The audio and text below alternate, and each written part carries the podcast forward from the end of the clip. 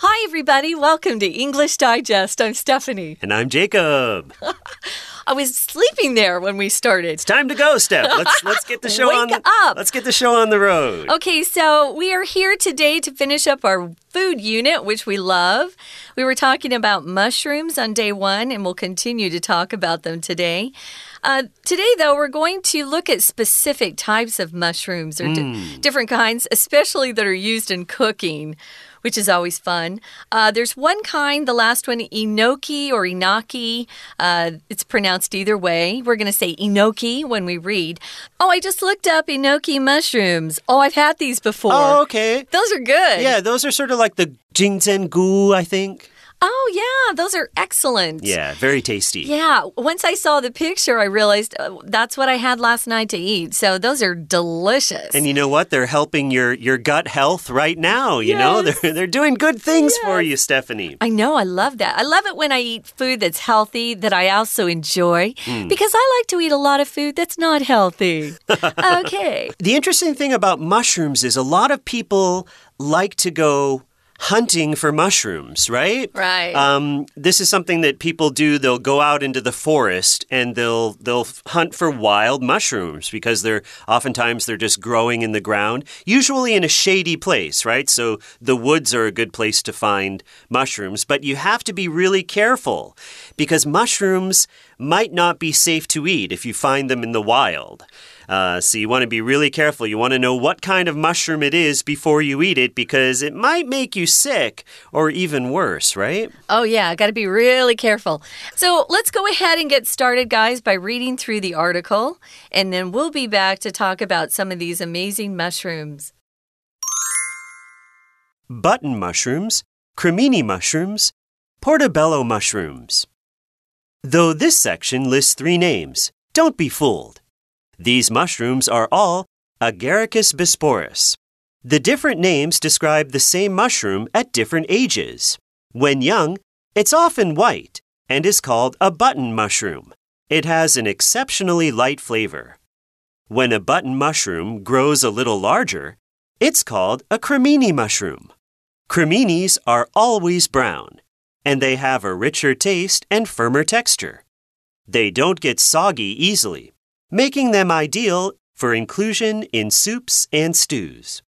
Portobello mushrooms are also brown and can be as big as hamburger buns when fully grown.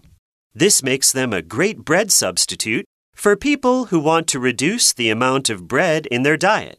On the other hand, portobellos have a delicious meaty flavor, so they make spectacular vegetarian burgers.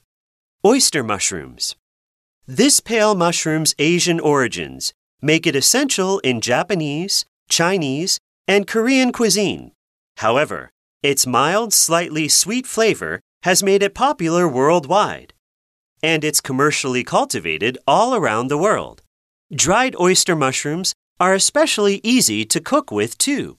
Unlike most dried mushrooms, they don't need to be rehydrated. Just add them to a dish and they'll soak up moisture on their own. Enoki mushrooms. Enoki mushrooms are slender and delicate in appearance, but they have a delightfully crunchy texture. Their flavor is mild, so they work well in soups, where they absorb the flavor of the broth and other ingredients. Their texture and mild flavor also make them a great deep fried snack. Once you start exploring the wide world of edible mushrooms, you'll never want to stop. Okay, folks, let's get started. What kind of mushrooms are we going to talk about first? Well, we've got uh, three different kinds here button mushrooms. I buy those all the time, those Uh-huh. little white ones. Yeah, it's, I- they're cute. Yeah, they are. Uh, and they're awfully easy to use. Um, I put them in stir fry. I like them with my steak. Love those. Cremini mushrooms, I don't use so much. So I'll, I'll have to look into those more. And then the portobello mushrooms are those really big brown mushrooms that, uh, especially if you're a vegetarian or you're wanting to eat less meat, you might get a hamburger where they use the portobello mushroom Yeah. as the the patty, you know, the burger patty. Um, so I see those a lot too. Those are delicious as well. So let's uh, look at this for a minute. It says, though this section lists three names, don't be fooled. These mushrooms are all Agaricus bisporus. So the different names describe the same mushroom at different ages. I had no idea. Is that true? It's true, yeah. I think sometimes Oh. I I was supposed to buy a button mushroom, like a pack of button mushrooms. Yeah, it's usually in a pack. Yeah, because you'll just, you know, if you're making a curry or something, you can just add them and it's great. But then you buy the cremini, but they're kind they're kind of similar. Maybe just the size is different or the color is different. Or we think of Ah. like the white the white is the button and maybe the brown is the cremini. Button mushrooms are always white to me. Yeah. Right? Right. Mhm. You're, you're actually buying the same mushroom, but just at different stages, which is kind Oh, of wow. interesting. Yeah, so the different names. Oh. Oh, yeah. Yeah. So there we go. if you look up cremini on the on the web, they are brown and they're bigger than the button. A little bit bigger. I like those too. yeah. Oh. Well, yeah, because you're actually eating you're actually eating the same mushroom, just at a different stage of its of its life. Yeah, but Um, you know the portobello tastes so much more uh, juicy. It has more umami, that savory Uh-huh. taste.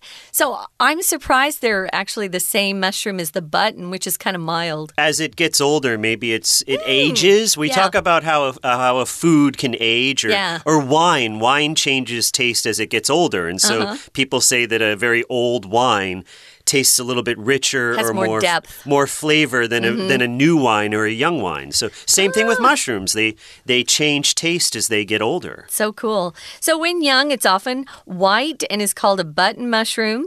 It has an exceptionally light flavor. I do like that flavor. Hmm. Um, I just kind of uh, saute them in butter, and they're delicious. You don't have to add anything yeah, else. that oh sounds yeah, good.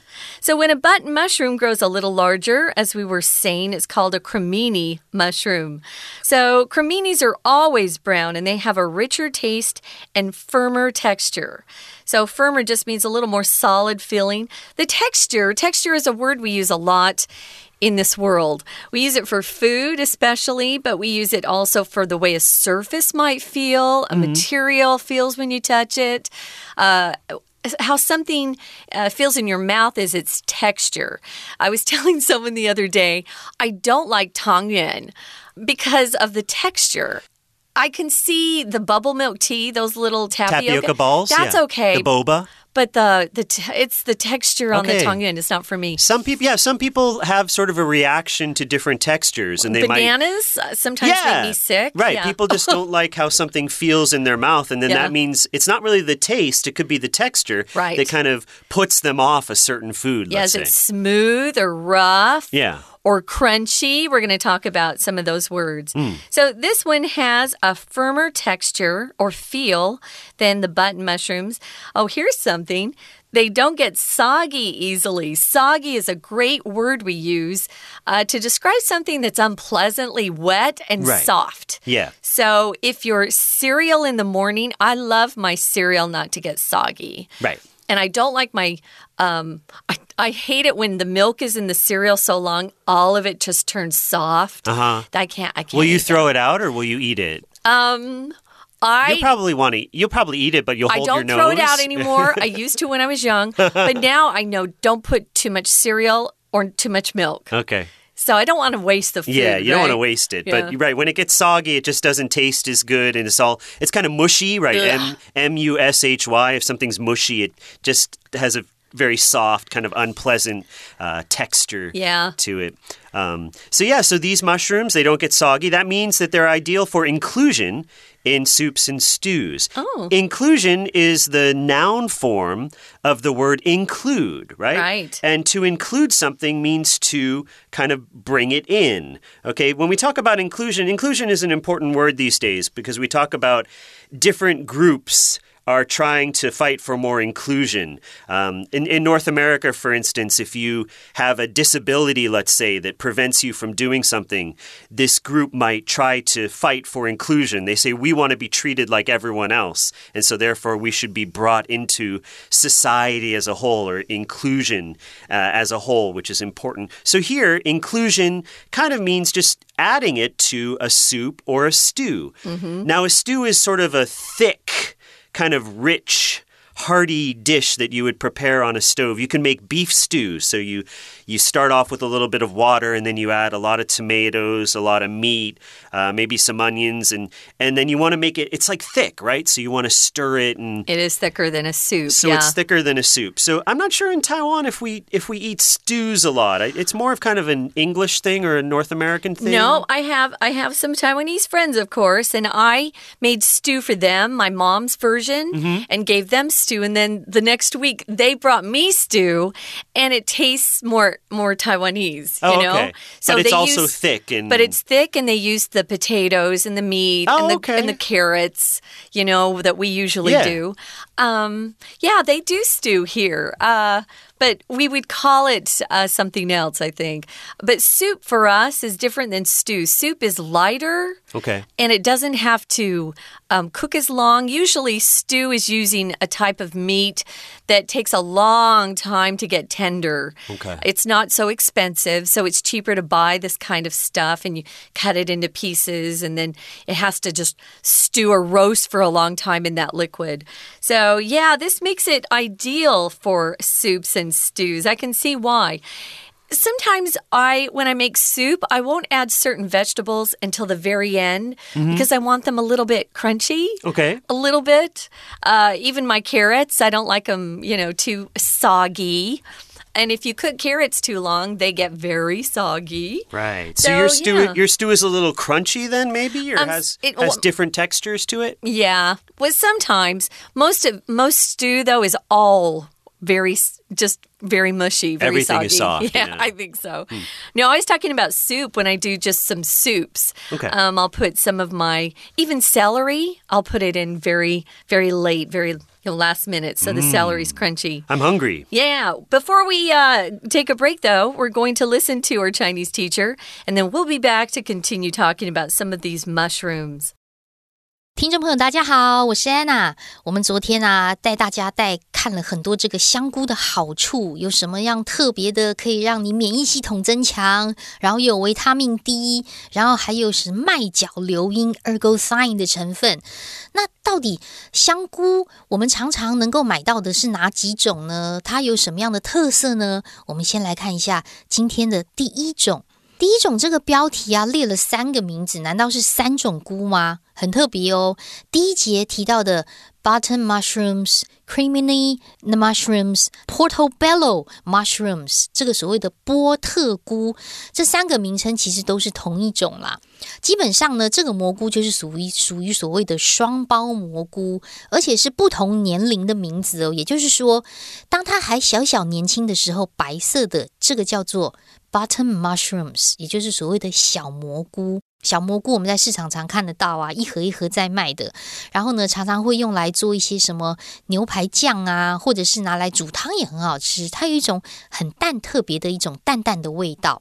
那因为我们这边要谈这个食物。食物的质地，谈食物的味道，所以接下来呢，我们在同样第一节第二段这个地方的第二句，又看到形容味道的一些形容词，比如说。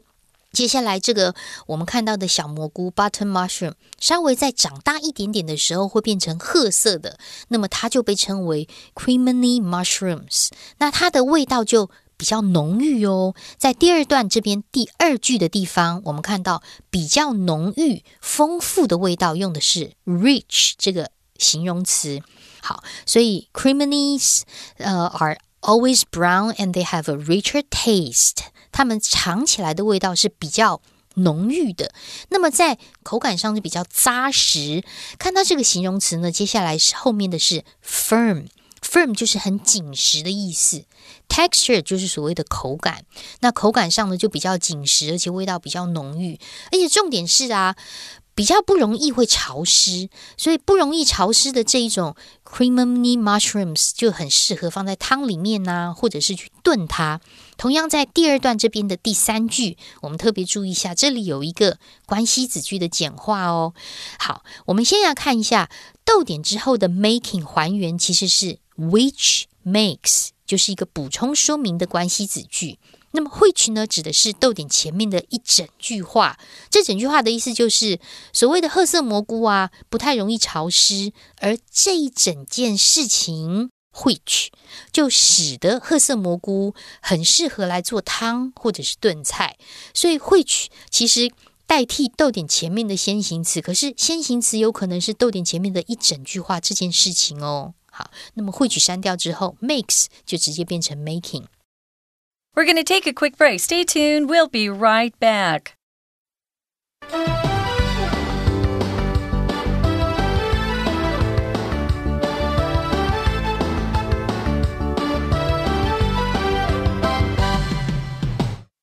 Welcome back, guys. We're talking about mushrooms, and when we left you, we had just finished discussing button mushrooms, cremini mushrooms, and portobello mushrooms which actually are in the same family. So when they're little baby mushrooms, they are button mushrooms. Then they grow into cremini mushrooms, which are a little bigger, firmer, and browner. And then portobello mushrooms are those big mushrooms mm. that they sometimes use as a replacement for meat or hamburger in a hamburger. Right. So those are kind of fun they actually you actually can grill them when you think oh, of yeah. the different ways to prepare mushrooms we we talked about sort of lightly frying them or mm. sautéing them or adding them to a soup or a stew but these portobellos are really are really big and really thick you can actually put them on the grill and then after put them between some bread, maybe add a little bit of uh, sauce on there, and you have a vegetarian burger. Yum. Oh, I would need a grill, but that sounds delicious. But yeah. they are so big, I can right. see wanting to grill those. Yeah, yeah I was thinking uh, portobello, you probably don't just want to saute them with a little butter they need some real manhandling or some tougher uh, fire there. So grill sounds like a great idea. Right. So they are also brown. They can be as big as hamburger buns uh, when they're fully grown. This makes them a great bread substitute for people who want to reduce the amount of bread in their diet. Mm. Yeah, some people actually use those as the bun.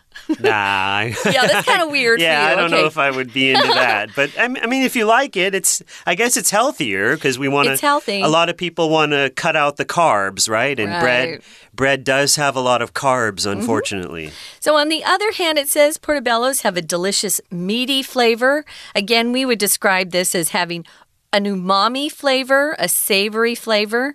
So they make spectacular vegetarian burgers. We have a vegetarian sitting right here with me today. That's right. So uh, tell us what a vegetarian eats and. Uh, and kind of what you usually have in your diet. Well, I've been vegetarian now for more than 20 years. It's mm. been a long time, so it's very I'm very used to it. And Taiwan actually is a great place because there are a lot of vegetarian restaurants. Yeah. And basically what a vegetarian will do will be to just cut out things like any meat and any fish. Those would be the two big things meat and fish. Some people go a little bit further and then they cut out eggs and they cut out dairy.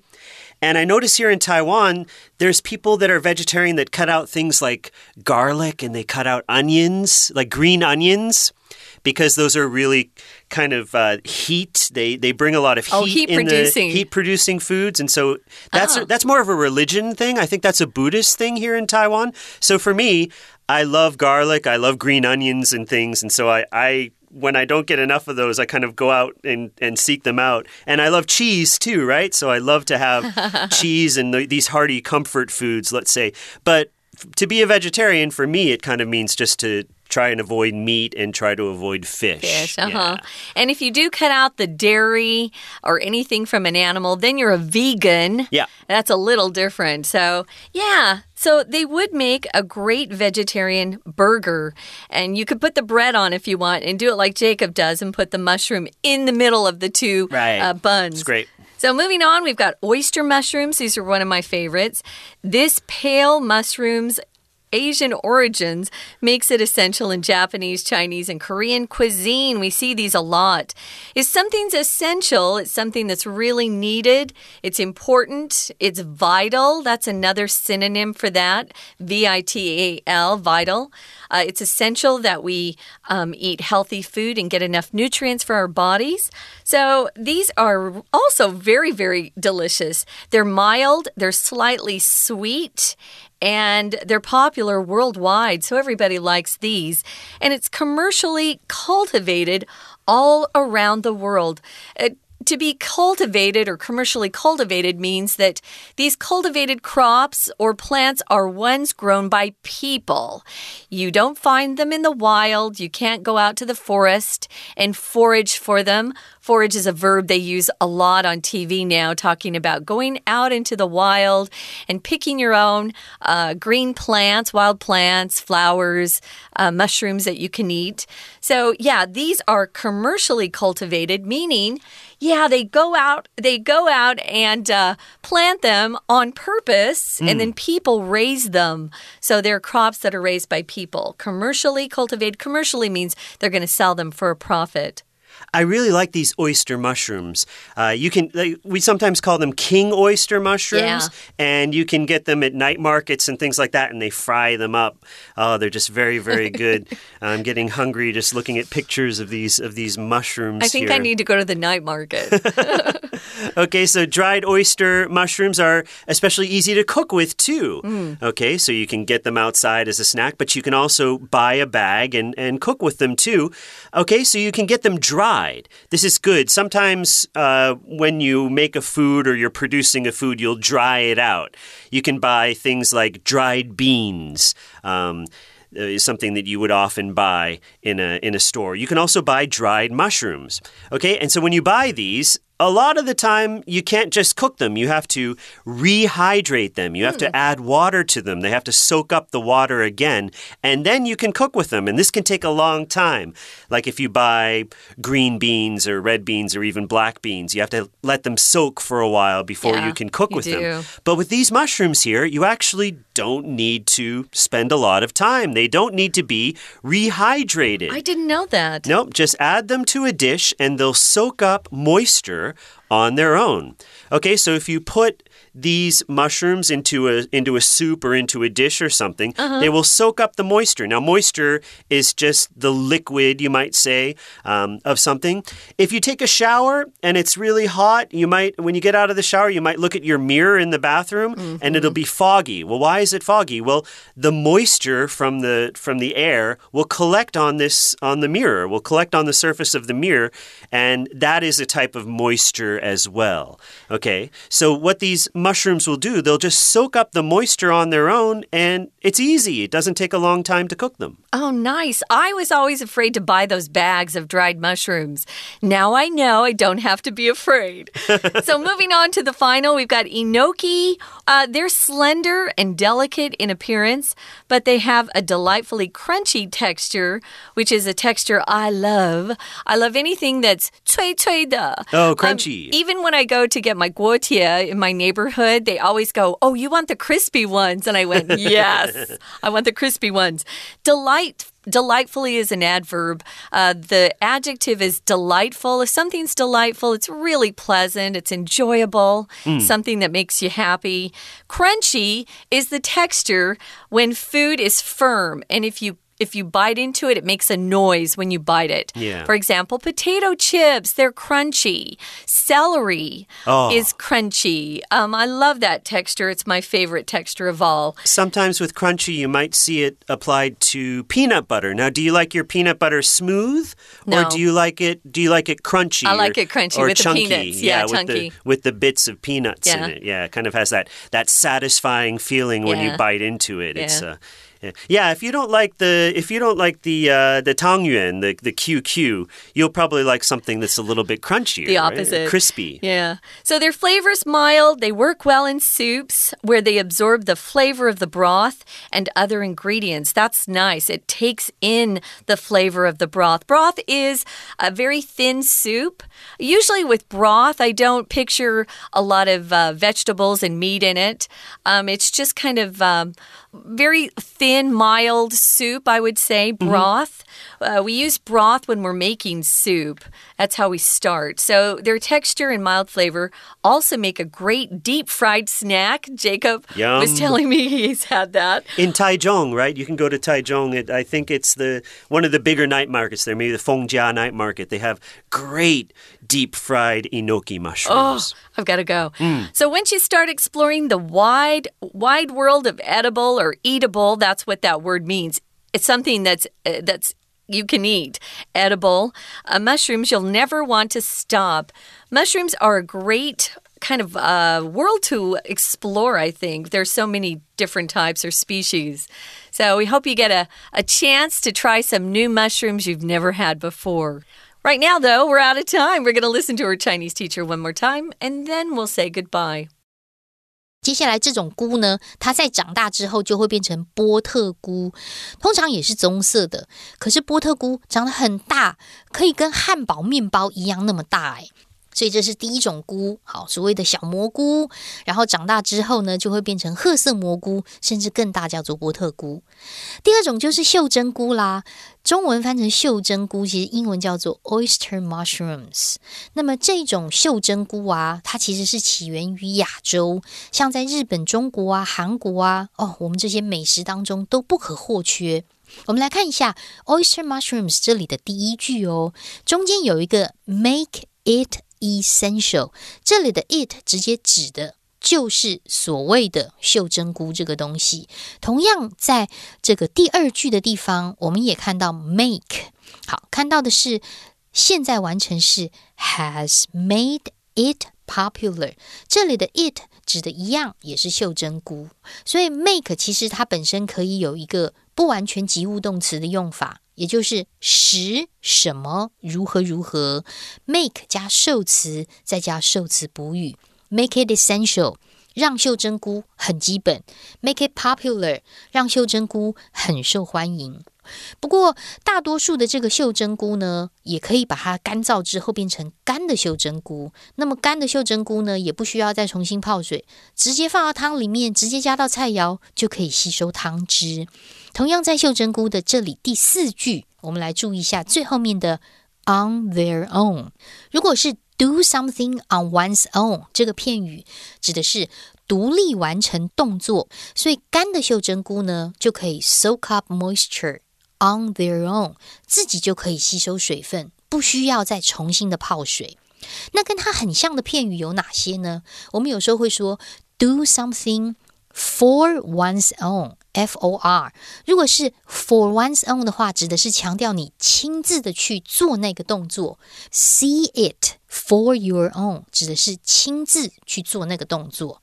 还有跟它很像的片语叫做 something。Of one's own，通常都是名词加 of one's own，O F，那指的是自己的什么什么。例如自己的房间，我想要有一个 a room。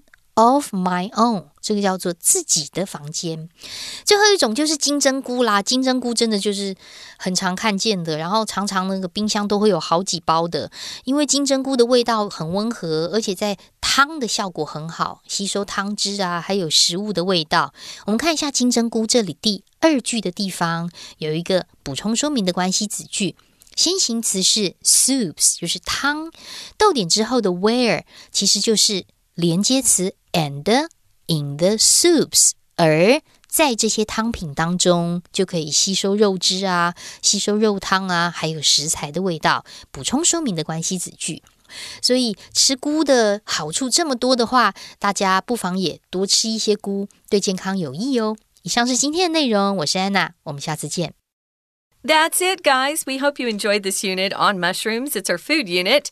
And we hope that you'll get a chance to use some of these new words in your vocabulary, especially if you're cooking with friends. Try it out. Mm. For English Digest, I'm Stephanie. And I'm Jacob. Bye bye.